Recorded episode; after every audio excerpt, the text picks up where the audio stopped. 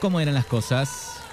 Bueno, y es momento de presentarlo a él desde España. Le vamos a dar la bienvenida a Gaby Lumier que presenta La Bola Mágica, respondiendo todas las preguntas, la que se te ocurra que ya podés mandar al 29 23 41 38 80. Querido Gaby, bienvenido. Buen mediodía, buenas tardes por allá.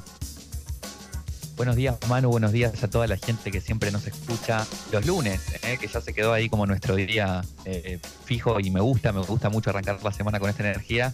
Y muy feliz de, haber charlado y de haber armado con vos este nuevo formato. Estoy eh, ansiosísimo de ver qué va pasando todo el año con la bola mágica. Exactamente, la bola mágica que va a ir un poco con preguntas de los oyentes que pueden hacer durante la semana, que pueden escribirte por privado a todas las redes que maneja Lumier, Gaby Lumier. Eh, y también pueden hacer a través de nuestro WhatsApp mientras hacemos la columna o también durante la semana. Si escuchan o se les viene la pregunta o quieren hacer algo, lo pueden hacer.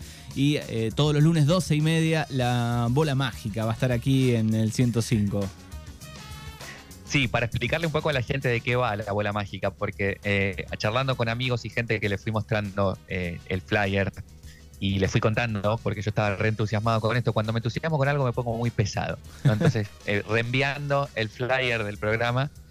Em, ¿Por qué? Porque, claro, gente decía, ah, no, yo pensé que solamente ibas a responder como cosas eh, tipo, eh, como se le preguntaría al tarot o como se le preguntaría a un oráculo, ¿no? Bueno, ¿cómo me va a ir con esto? ¿Cómo me va a ir con otro? Sí, vamos a preguntar algunas preguntas como esa, vamos a responder algunas preguntas como esa, pero también la idea es que eh, abramos el debate de, preguntar lo que se nos ocurra, que podamos preguntar, em, para hacer un poco el ejercicio de, la filosofía, ¿no? El, ejercicio de ponernos a pensar, que es algo que, para mí es tan placentero y que la vida nos regaló, ¿no? Que es esta capacidad de ser animales pensantes.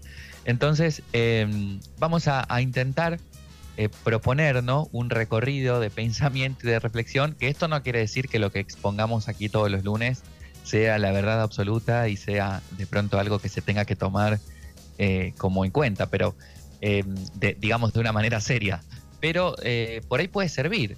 a mí me sirve mucho escuchar la forma de pensar de gente que, que escucho, que veo, que miro, la forma de pensar de algunos amigos. Uno se da cuenta que todo, todo el mundo piensa diferente entonces está bueno, ¿no? Te hacen una pregunta y eh, estás dándole vueltas a la pregunta unos días y aparece una respuesta que bueno, que por ahí puede servir. Entonces anímense a preguntar, anímense a jugar con esto. Eh, que ya, bueno, nos estuvieron haciendo preguntitas. Sí, sí, y, qué bueno que está, ¿no? En una charla con amigos, que, se abra el debate y, te quedas pensando con una respuesta tal vez eh, diferente o que tal vez no lo habías pensado, ¿no? Decís, ah, esto también puede ir por ahí, ¿no? Exactamente, a mí me pasa mucho eso y de hecho las columnas de los años anteriores, este es el tercer año consecutivo que estamos en la 105, para mí es un golazo. Estuvimos con Astrología y Tarot, los dos añitos, están todos los eh, podcasts en Spotify, en mi perfil de Instagram los pueden encontrar en orden publicados para escucharlos.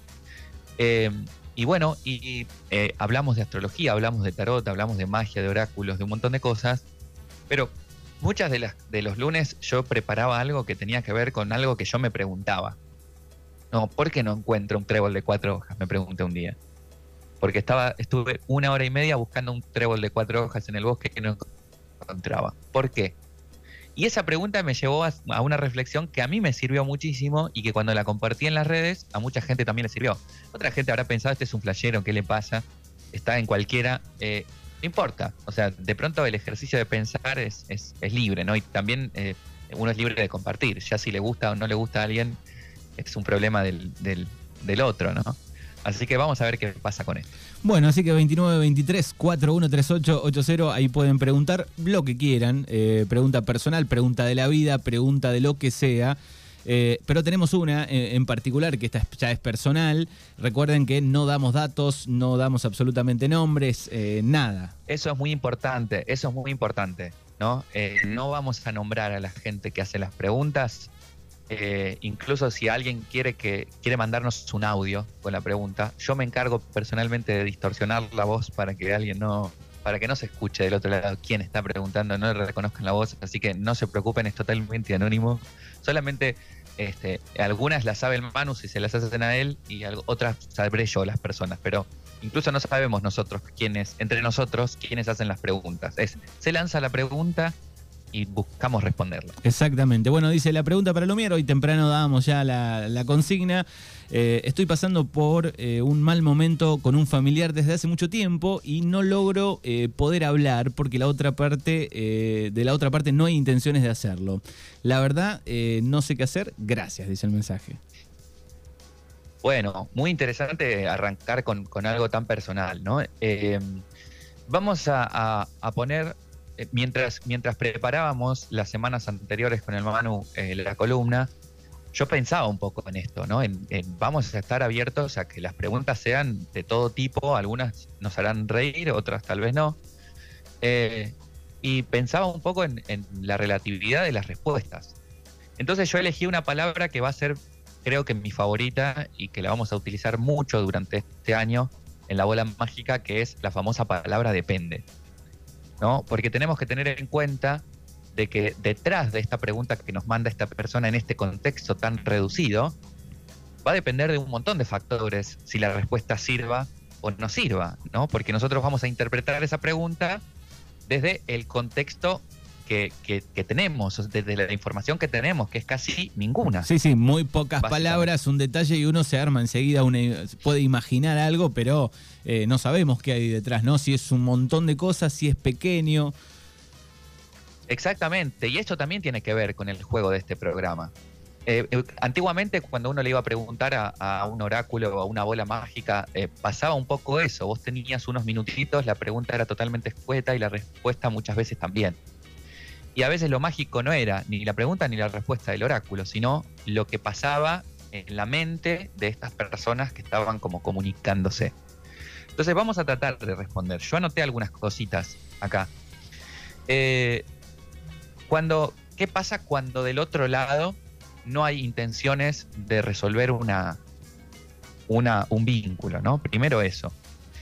Eh, yo tengo que empezar a, descubrir si el vínculo se desgastó o se complicó o hubo un conflicto en ese vínculo por algo que yo hice ¿no? o sea, hacerme responsable de, lo que yo generé en ese conflicto si es que hay una responsabilidad que tengo que asumir.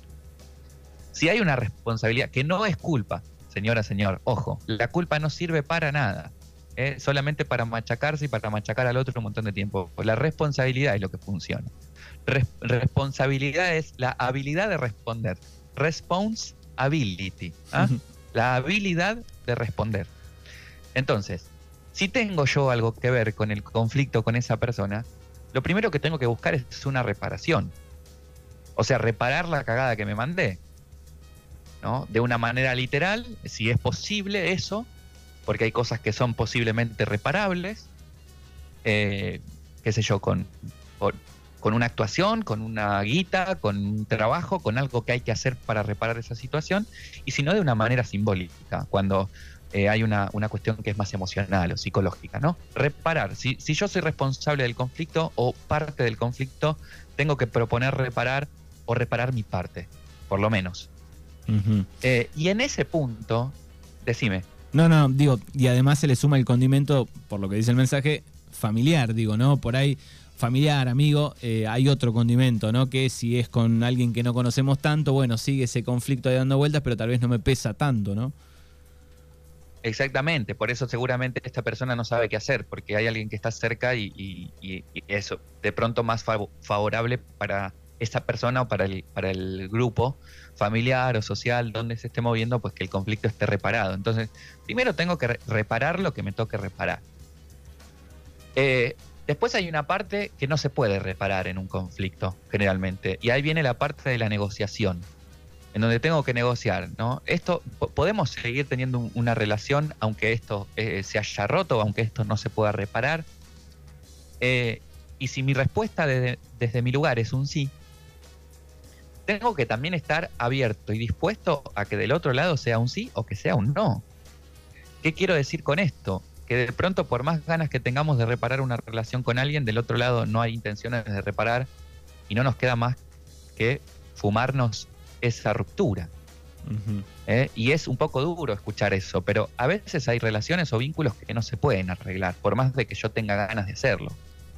Y el trabajo empieza a ser de, otro lugar, que es el trabajo de, la aceptación, de asumir que hay vínculos y hay relaciones que no las vamos a poder reparar. Y es duro porque a veces es un familiar, a veces es una persona cercana, un amigo, y hay mucho apego, hay mucho amor, o funciona mejor si la cosa está, em, digamos, bien, pero eh, asumir que hay relaciones que por más que uno quiera y que por más que uno repare, no van a funcionar, eh, nos hace también mm, como crecer un poco en eso. Y empezamos a invertir la energía en relaciones o en personas que sí quieran reparar, construir y crecer.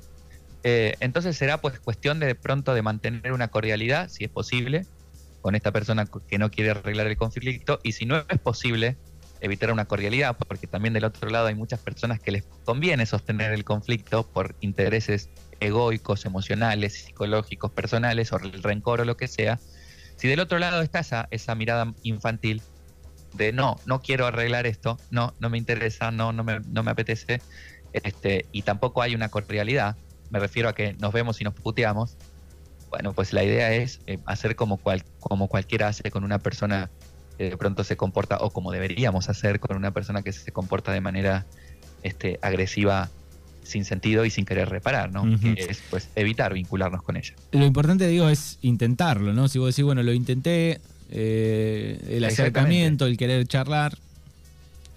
Sí, y si no está abierto para hablar, ¿no? Eh, tenemos ahora la, tecnología maravillosa de poder mandar un, WhatsApp o un email en donde yo tengo que sincerarme, porque esa es otra. Para reparar el conflicto hay que desnudarse, hay que ponerse en pelota. ¿Qué quiere decir esto?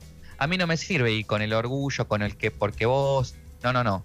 O sea, yo tengo que verdaderamente abrir el corazón y decir, me duele que no estemos llevándonos bien. ¿No? Es como abandonarle el orgullo por completo. Porque en el momento en el que el otro, y, aceptar que de pronto el otro estará enojado, estará duro, estará eh, como hiriente, pero yo tengo que saber que el otro me está hablando desde, su inconformidad, desde su dolor o desde, su enojo. ¿Mm? Entonces, pero yo no puedo, en el momento en donde otro, el otro se está abriendo a decirme todo lo que siente, empezar lo que pasa, que vos, pum, pum, pum, ahí otra vez volvemos al conflicto de antes. ¿Mm? Entonces hay que, hay que desnudarse por completo, ¿no? si no se puede hablar, un mensajito, un email, che, mira, de verdad que quiero reparar esto, ¿qué puedo hacer para reparar esta relación? ¿Qué puedo hacer para reparar este vínculo? Si yo me mandé la cagada. Y si la otra persona es la que tiene que reparar algo, y yo eh, no me importa, porque de pronto tiene mucho menos valor aquello que supuestamente este, hay que reparar que la relación. Entonces, mira, no te enrosques, no te preocupes por eso que pasó, yo no necesito que lo repares porque prefiero que mantengamos una relación sana o una relación, eh, eh, qué sé yo, estable, sin conflictos. Entonces no te preocupes por reparar eso, eh, ya está. pero lo que sucede es que a veces, aunque tengamos ganas de reparar o de que el otro no necesite reparar porque valoro más la relación, el otro no quiere. Exactamente. Y cuando el otro no quiere, no, no, no, hay vuelta atrás, digamos, no, se puede solucionar, ¿no? Si una de las partes está en ese modo. Eh, exacto. Yo ante ese, ante ese tipo de, situaciones, eh, lo que hago es como, eh, bueno, vivir el duelo porque duele mucho. duele mucho que alguien que vos querés no quiera arreglar la relación.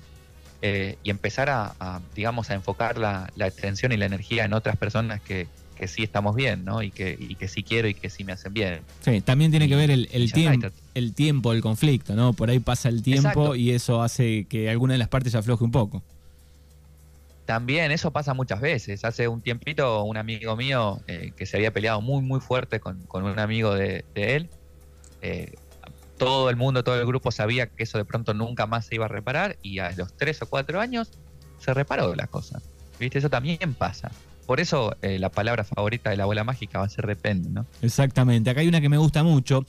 ¿Por qué tengo que hacer cosas que no tengo ganas de hacer? Bueno, esa pregunta también eh, es algo que yo me he hecho varias veces. Y, y, bueno, siempre hemos insistido en astrología y tarot en los años anteriores de que uno tiene que acercarse poco a poco a hacer cosas que nos gustan hacer. Pero de ninguna manera es posible en esta vida como la concebimos, en esta humanidad que tenemos, hacer solamente lo que nos gusta hacer. porque ni siquiera un niño, una niña que llora, patalea, grita y se enoja y, ¿no? y, tiene un capricho por hacer siempre lo que le gusta, tampoco lo puede hacer. Eh, porque la, vida, ¿no? el contacto con, el, con lo cotidiano, con el existir, implica, por ejemplo, desde de partida, que estamos viviendo sabiendo que nos vamos a morir. ¿No? Y uno no quiere morirse porque no quiere, porque no le gusta, ¿no? ¿Qué sé yo? Ponele. O no, o no quiere envejecer. Sí, sobre todo eh, Sin embargo, no, claro, no quiero envejecer, no quiero morir, pero me va a tocar envejecer y me va a tocar morir.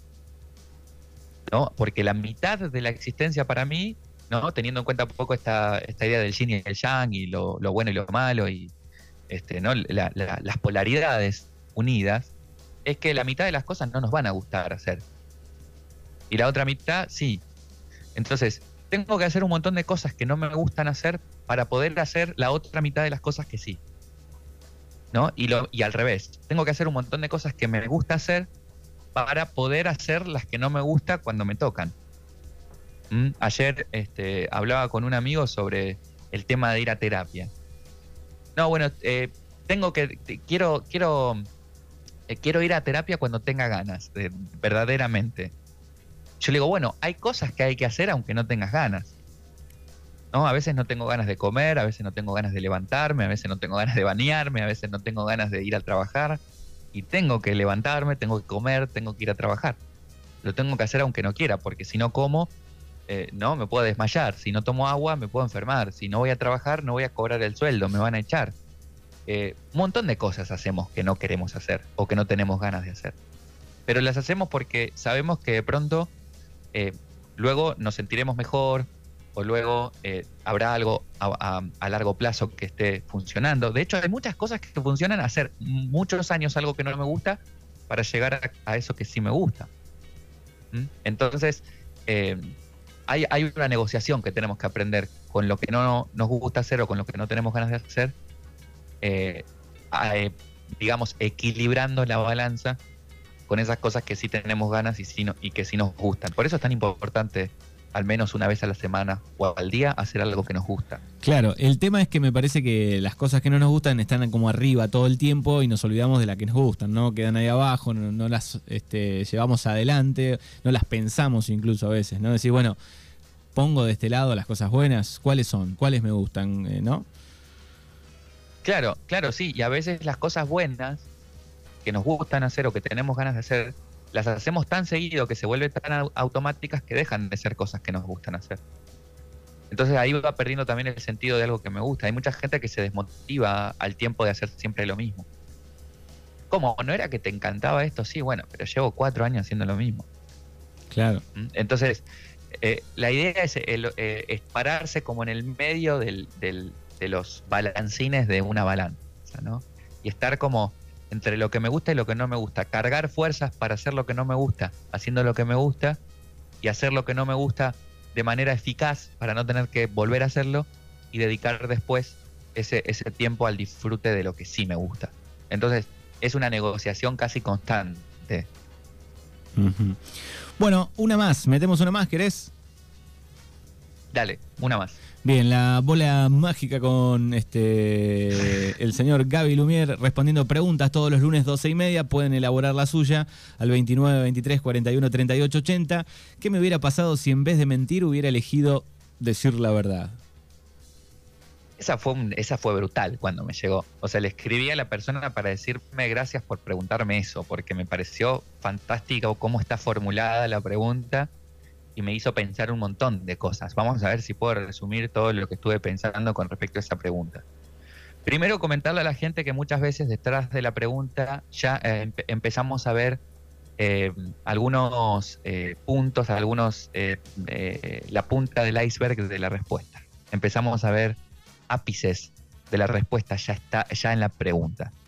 Miren que dice por em, ¿Qué me hubiera pasado si en vez de mentir hubiera elegido decir la verdad? Cuando en esa pregunta aparece el hubiera elegido decir la verdad, implica que fue una mentira elegida. Yo elegí mentir.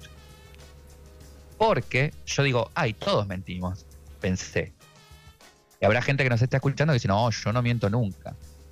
Piénsense en el momento en el que le dicen, ¿cómo estás en la calle? Vos le decís, bien, bien, y estás como el orto. Ya Na- estás mintiendo. Nadie responde como el orto. Y no, poca gente. poca gente. O, o de pronto eh, gente que con la que sentís confianza. Claro. Eh, em, eh, tengo un amigo eh, que eh, siempre, bueno, que de Darre, que estudié pintura con él y, y artes con él, Darío Urban. que vos le preguntabas, ¿cómo estás, Darío? No, él te preguntaba, ¿cómo estás? Y yo decía, bien, Darío. Y él te decía, ya se te va a pasar. Te mando un saludo. Es que una me clásica quedó linda. grabado. Es una clásica decía- linda. te preguntaba, ¿cómo, sí, ¿cómo estás? Y yo le decía, mal. Me dice, no te preocupes, siempre puede ser peor. Entonces, lo interesante de, de- de pensar que todos mentimos, y volviendo a la pregunta, eh, es cuando mentimos de manera automática, que a veces es, generalmente mentimos para, para que no nos rechacen, para no armar conflicto, mentimos para eso, para que no nos rechacen, para no am- amar conflic- armar conflicto, mentimos por miedo, ¿no? Los niños y las niñas, en- o sea, o en la infancia aprendemos a mentir justamente para que nuestros padres no nos dejen de querer. Sí, si no- si no de la mentira. Si no, también pasa que hay que desarrollar después eso, ¿no? Porque decís mal y ahí viene el porqué y bueno, después tenés que seguir. Exactamente. Ah, eh, claro, la mentira también para evitar responder eh, más largo, la mentira también para, evita- para evitar de pronto que la otra persona se dé cuenta de lo que verdaderamente pensás o sentís. Pero en la pregunta de esta persona hay una elección, eligió mentir. ¿Mm? Entonces, ¿qué hubiera pasado si hubiera elegido decir la verdad?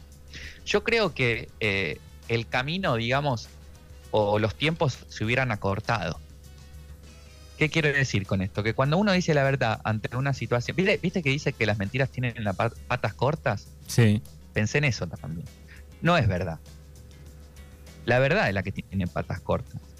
La mentira, hasta que la verdad asoma, gastas un montón de energía sosteniendo la mentira o, o mientras otra persona te está mintiendo, sosteniendo esa otra mentira del otro, se pierde un montón de tiempo, energía, la vida pasa, ¿no? Y está la mentira ahí, este, di- sosteniendo, ¿no? Como, un, como una especie de andamio, eh, algo que no es. La verdad, en el momento en el que vos decís la verdad, no hay necesidad de sostener nada ni que el otro sostenga nada. Desactiva todo. Lo que pasa, claro, desactiva todo. Lo que pasa es que el camino se acorta en el sentido de que se puede abrir una puerta o cerrar y ya está. Y no hay otra cosa que la verdad. Entonces yo creo que de pronto lo que, lo que hubiera pasado si hubiera dicho la verdad, que no sabemos de qué, porque la pregunta fue así, ¿no? Pero si hubiera elegido esta persona decir la verdad en vez de mentir, eh, posiblemente no estaría ahora mismo haciéndote, haciéndose esa pregunta. Es decir, no estaría todavía cargando el peso de haber mentido en aquel momento. Exactamente.